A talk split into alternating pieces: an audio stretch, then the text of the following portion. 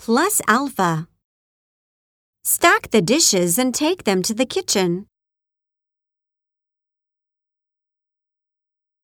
This cup is really coffee stained. Be careful not to break that glass. Look, the sink is sparkling clean. This detergent really works well. Don't forget to place the dishes in the cupboard. Please wash this dishcloth and hang it up to dry.